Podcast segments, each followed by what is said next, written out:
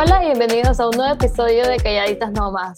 Hoy estamos de vuelta después de un muy largo y muy necesario descanso con Ana y con Sofía, dos psicólogas idóneas detrás de la cuenta Brevemente, una comunidad online y un espacio dinámico presencial donde las personas se reúnen a hablar de diferentes temas con una mirada desde la psicología.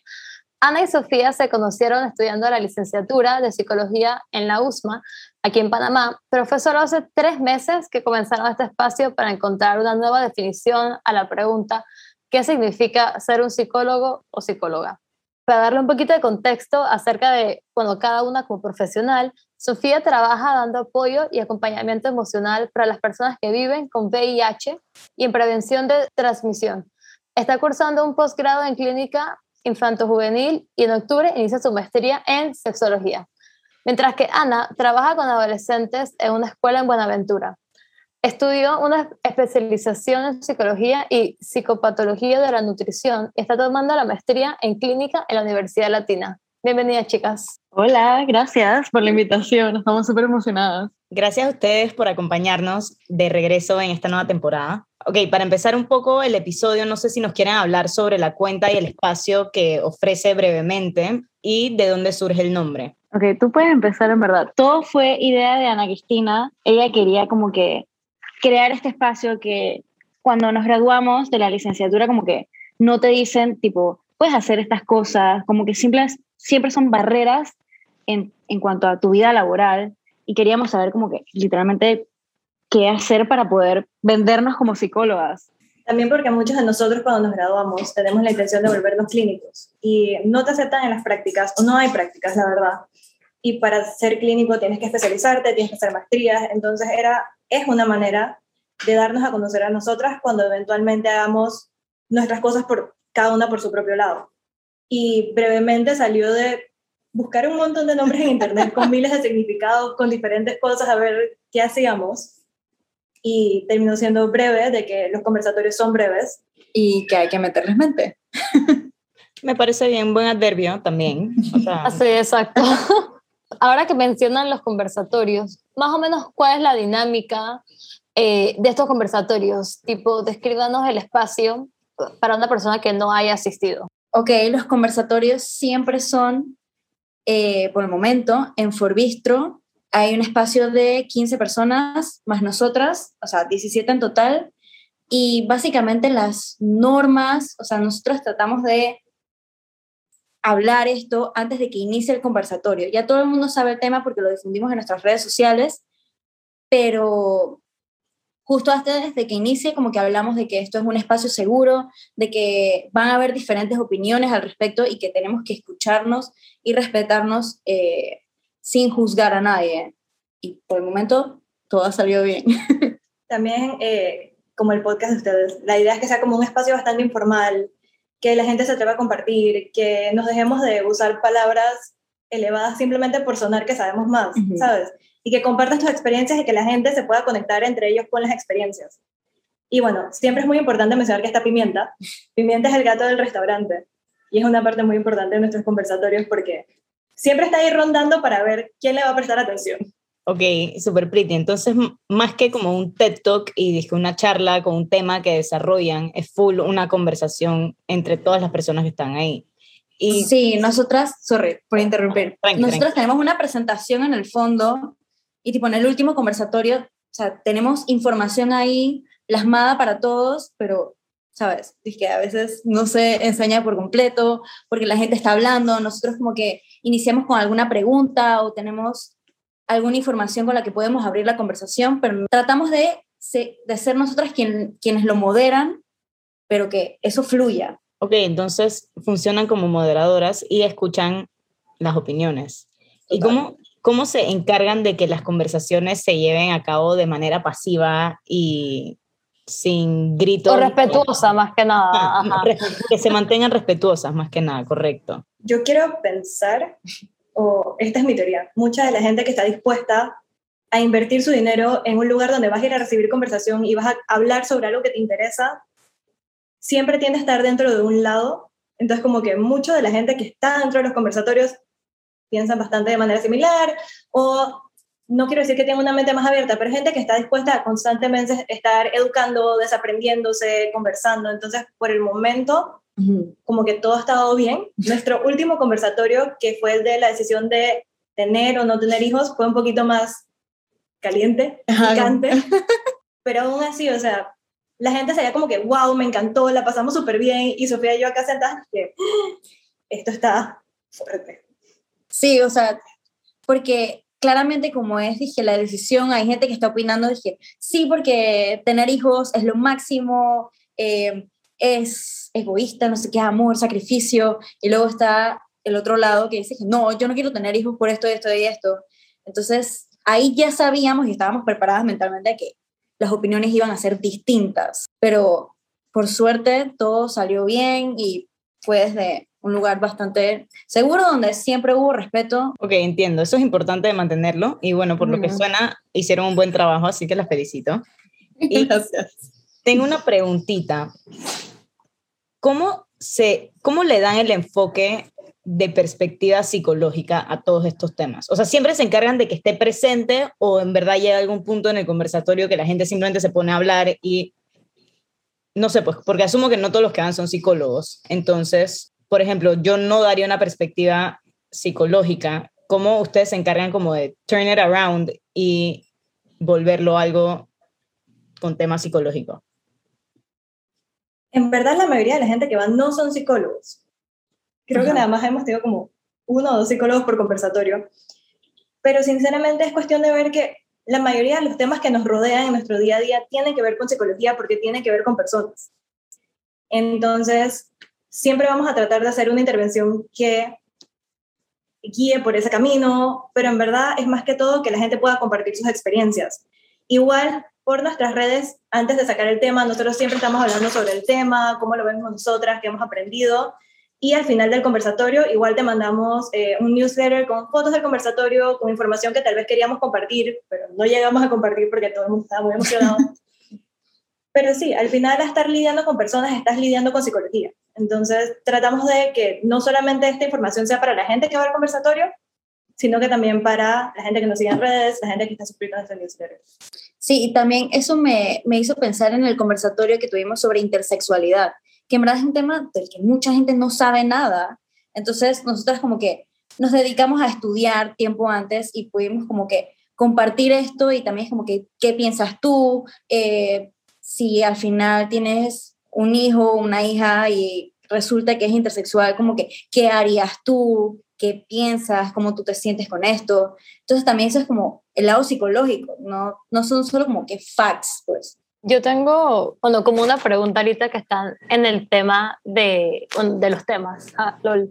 Es, ambas, en antes que hablamos un poquito como de su perfil individual cada una, siento que ambas tienen intereses distintos pero a la misma vez como que obviamente hay pues un hilo conector de todos los temas. Entonces, ¿cómo se mantienen los temas para que estén como del interés y en lo que cada una conoce sin ser que ah, esto es más de Ana que de Sofía o más de Sofía que de Ana? Es que por el momento no hemos tocado ningún tema que sea más de Ana o más de Sofía.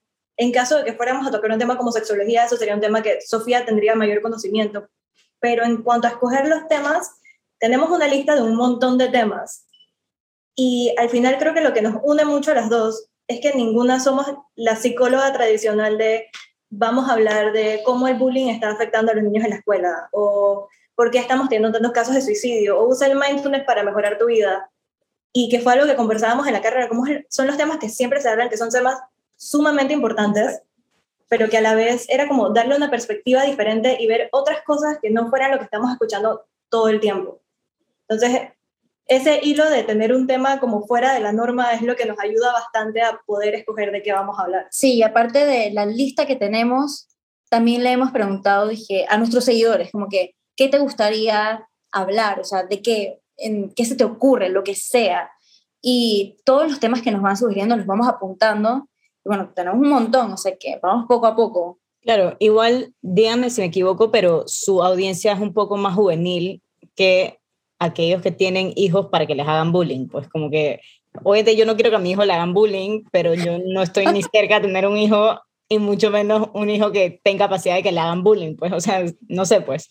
Entonces, siento que están como, no, no siendo un relevo generacional, pero tocando temas que son generacionalmente nuevos, que obviamente siempre es súper pretty, pues, porque es nuevo, están hasta cierto punto innovando y hablando de temas que antes eran bien tabús, que eso entiendo que es como parte de brevemente, pues como que poder hablar libremente de los temas.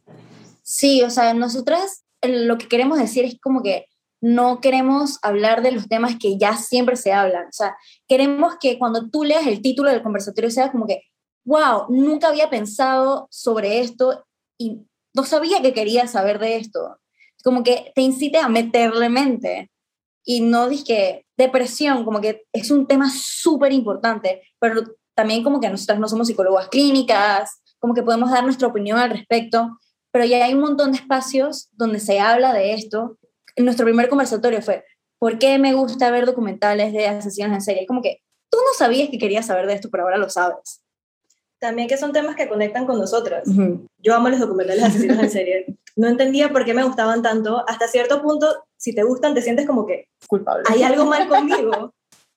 También la parte de la decisión de tener o no tener hijos. Totalmente. Un mundo de temas. Sí, o sea, es algo que con lo que eventualmente, si no nos hemos encontrado, muy pronto nos vamos a encontrar. Y aunque la sociedad ya no te presiona tanto como antes, igual sigue sintiendo el incluso siento que ahora puedes sentir el que si eres mujer y tuviste hijos, ¿por qué los tuviste? O sea, y tu carrera y no quieres ser algo mejor de lo que ya. Entonces es un tema que a todos en algún punto nos va a tocar enfrentarnos con. Entonces, mucha parte de eso es que nosotros podemos conectar desde nuestra experiencia con esos temas. Quiero como recalcar lo que había dicho Daira de como el relevo generacional, porque siento que toda la conversación que yo he escuchado acerca de tener o no tener hijos anteriormente está súper enfocada en generaciones arriba mío y los factores de sus vidas que las llevaron a estas madres y madres en potencia a tomar la decisión de tener o no. Pero esa no es la vida que yo vivo y no se está pareciendo mucho a la vida que yo voy a vivir. Entonces es como que, ya no está la gente de mi edad hablando de ese tema, que es súper, es súper, o sea, súper relevante. Como ejemplo, eh, algo que he escuchado muchísimo, que es muy común con esta generación, la generación Z, pues es todo este tema del el ambiente, por ejemplo, de que es dije, man, en verdad el mundo se está acabando, en verdad hay demasiada gente y los recursos literalmente, sé, la gente como que no le devolvemos, que son escasos. Entonces, y es como un punto súper válido que otras generaciones, por ejemplo, dije, no habían tocado nunca. Me recuerdo una vez estaba con mi mamá y como que le conté, dije, oye, esto es todo un pensamiento detrás. Yo en lo personal eh, no lo comparto, donde es un factor como determinante para mí, pero como le estaba explicando, dije, oye, esto es un pensamiento dije, súper común con gente de mi edad. Dije, es algo, y la madre dije, what? Y yo dije, dije la gente también esa guía. Pero aparte de eso, lo que quería mencionar también de los temas es, por ejemplo, en el mes del orgullo, me gustó de que sí es importante y es súper cool que como ya dijeron, ya hay espacios que lo tocan, pero como que mucha información es acerca de, por ejemplo, de que hablemos de Stonewall en la historia, o de que hablemos de la tasa desproporcional de suicidios en adolescentes y jóvenes en LGBTI. Y es que, man, ok, sí, súper importante, pero estos otros temas que están relacionados y que nadie toca ahí. Eh, creo que tenía apuntado que ustedes han tocado el tema de eh, la visibilidad, perdón, lésbica, eh, intersexualidad, todo esto que habían comentado que son temas que dije, man, este es un buen momento para hablar de ellos y por qué no estamos hablando de ellos. Son cosas súper, incluso también, de vuelta, todo el tema de visibilidad lésbica, por ejemplo, me interesa muchísimo más escuchar a personas de mi edad y de mi generación dando su opinión acerca de esto a pues la, visibilidad lésbica también antes era un poquito más catastrófica y mucho más estereotipos que lo que es ahora. Entonces, como que, o sea, quiero hablar con alguien que ha visto algo más que The L World. hablando acerca de su perspectiva de esto. Y por eso es que estos espacios como que me parecen súper cooles. Aparte de que, no sé, siento que suena como super millennial, pero como que busca gente nada más, como que conversa esto, que en Twitter o que escucha podcast de esto, pero como que no hay espacios de disque, ¿qué tal si conversamos? Sí, bueno, cabe resaltar que el conversatorio esto de visibilidad lésbica nosotras no lo moderamos, eh, porque ninguna de las dos es una mujer lesbiana, pues. Entonces, eh, fue con Simuf. Ellas lo moderaron, ellas hablaron del tema y nosotras nos encargamos como de brindar el espacio para, ¿sabes? Dije, queremos hablar de esto, ¿cómo hacemos para? Y en ese conversatorio, parte de lo, bueno, más bien todo lo que recogimos con ese conversatorio se donó a un programa que se enfoca en educar a mujeres, que está manejando Simuf. Pero, man, ¿sabes algo que es súper, sorry que te interrumpa, ejemplo, eso es algo súper de la generación. Dice algo que nosotros hacemos es eso, dice ah, quiero tocar este tema, pero este no es mi espacio, porque yo no soy parte de este grupo. Entonces es que déjame darle mi espacio o mi plataforma a alguien. Que es algo que dije antes no se veía tanto, pues. Como que todo el mundo era que yo, yo voy a hablar de visibilidad lésbica. yo entiendo que la escuela esta de Elon Musk que tiene para sus hijos full se enfoca en esas vainas. Tipo, me salió un recording el otro día de uno de los peladitos diciendo como que, man, en verdad yo no soy muy bueno en esta vaina, así que a lo mejor voy a poner a este man que es súper bueno, le cedo el liderazgo. Oh, sí, pensé que hablaba de visibilidad lésbica en la escuela. no, nada más de, la educación. Y, y los cambios, pues yo siento que eso es algo o sea, es un cambio de foco, pues, y no sé, a mí las generaciones me llaman un poco la atención, por si les interesa para un tema, a las chicas de brevemente. No, en teoría nosotros somos dos generaciones diferentes. Plot twist. ¿Verdad? Y, en, teoría, o sea, en teoría, o sea, en teoría, Gen Z es a partir del 97, tengo entendido, y yo nací en el 97. Y yo soy millennial porque soy del corte, soy del 95. Ah, yo sí siento que sí, que sí se ve. Sí, yo siento que entre el 95 y el 99 ese gap generacional es como, como que tú escoges si quieres ir allá o ir para acá. No sé. Es, sí, es, que también depende de tu grupo. Dije, ejemplo, si eres el menor de todos tus hermanos o de todos tus primos y eres dije, del 96, ejemplo, lo más posible es que tires a millennial nada más porque estabas full relacionado con eso, versus y que otro lado. Por ejemplo, yo soy 97 también, pero yo me considero, o sea, full, full Gen Z. Obviamente que una otra cosa que dije, me recuerdo, nada más dije, porque yo sí crecí dije, con el internet, dije, o sea, dije, la computadora de la casa, no dije la laptop. Pero, o sea, como también depende bastante de, de la persona. Pero de todas maneras, eso también es súper interesante en sí, que estos mini gaps que hay entre personas que son de tu edad, o sea, como de tu generación, de tu mente, pero después de que, uh, actually no. Y, ok, ya que estamos hablando de eso, ¿cómo, se man, ¿cómo mantienen la amistad versus la relación de colegas versus su relación de socias sin que se vea afectado una con la otra? Creo que tratamos de dividir nuestro tiempo. O sea, nosotras programamos reuniones para hablar de brevemente y dije, ok, nos reunimos para organizar la semana. Y luego que terminamos esa reunión y es como ¿quieres una copa de vino? ¿Quieres ver una película? ¿Quieres hacer algo? Eh, y como que dividimos nuestro espacio realmente y fun fact también como que medio que vivimos juntas, entonces como que pasamos de 0 a 100, pero hemos sabido como que por el momento compenetrarlo todo y saber dije cuándo es una cosa y cuándo es otra. Y bueno, al final el ser amigas fue lo que movió a que fuera también algo como que un compromiso más allá, pues. Creo también que tiene que ver mucho con la capacidad de Sofía más que la mía de leer límites. Yo soy bien introvertida y, como a mí me gusta mi tiempo sola, y, pero bastante, o sea, y Sofía entra a mi cuarto, me mira y ella dice, vengo después. Entonces creo que eso ha sido súper importante porque de verdad como que si no como que si no pudiéramos entender los límites de una y la otra, ya esto hubiera hecho... Sí, total. Porque, o sea, de verdad, Sofía y yo vivimos juntas en Panamá, en la casa de mis papás. Pero entonces yo trabajo en la playa. Y pasamos literalmente de que cada una vivía en su casa por separado y nada más nos veíamos en la universidad a vivir juntas, a ceder brevemente juntas y ser amigas. Pero por el momento, nada ha pasado a mayores. Cada una también... Hay mucha capacidad de entender cuáles son las fortalezas de cada una. Entonces tenemos como, si bien nos compartimos bastante los trabajos del crear contenido que vamos a postear, de qué queremos hablar, nos hemos dividido ciertas cosas como Sofía es la parte sociable de brevemente, yo soy más la parte de backstage, entonces es un buen balance. Sí, la comunicación es súper importante también. O sea, como que cuando ya no quieres hablar, simplemente dilo o cuando estás molesta, lo dices y como que, ok, perfecto, hablamos de esto después. No, la verdad es que suena suena súper bien balanceado. Siento que han manejado muy bien sus tres relaciones diferentes a la vez. suena, suena bien, suena, suena admirable en todo caso. Y yo también estoy de acuerdo que es importante mencionar las cosas, ¿sabes? Como que en vez de y mencionar las cosas como son, pues, porque... Sí, no tenemos que seis meses siendo amigas, o sea, ya tenemos tiempo conociéndonos. Claro. Sí, me parece súper cool. Siento que, o sea, suena bien y siguen funcionando, así que lo están haciendo muy bien. Entonces ya, donde estamos como llegando al final del el episodio, les tengo como una pregunta así, nada más como para cerrar.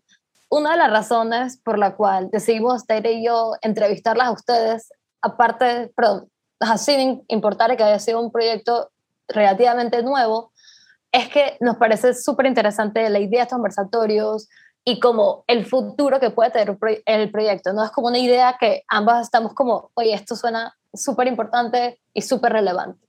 Entonces, dicho eso, les quiero preguntar a ustedes como que cuál es su meta o lo que quieren como lograr, sea a largo o a corto plazo, para brevemente, como una marca o pues como un espacio. La mayor intención de brevemente es que en algún futuro nosotros podamos vivir de esto y no estar, ninguna está trabajando el trabajo de sus sueños, está trabajando el trabajo que podemos trabajar una vez terminamos de psicología. Pero entonces es más bien como ir caminando con el mismo proyecto, porque tenemos esta idea inicial de que sean conversatorios, no estamos completamente seguras de qué se puede volver, pero sabemos que se puede volver algo mucho más grande. Y tiene esa parte que nos gustaría tenerlo como un proyecto a futuro, como marca, y también tiene la intención de que nos dé a conocer a nosotras para los proyectos que podamos tener de manera individual.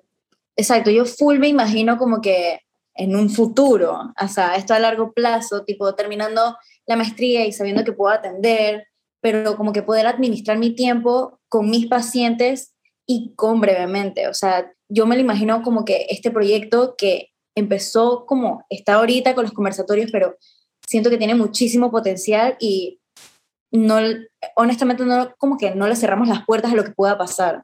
Ok, suena, suena una buena meta, siento que es posible, creo que nuestra generación también se adapta un poco más a querer aprender y escuchar de distintas maneras, o sea, ahora que, no sé, pues ahora uno aprecia los espacios presenciales, pienso yo, después de la pandemia.